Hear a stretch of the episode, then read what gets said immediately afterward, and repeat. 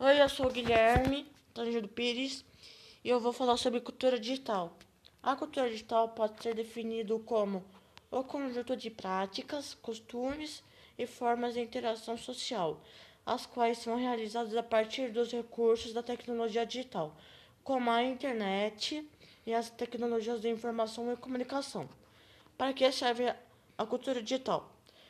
Permite desenvolver competências e habilidades socioemocionais uma vez que a cultura digital promove uma transformação profunda no processo do ensino de aprendizagem, várias habilidades e competências apontadas na BNCC como fundamentais para a vida pessoal e profissional de qualquer indivíduo podem ser desenvolvidas.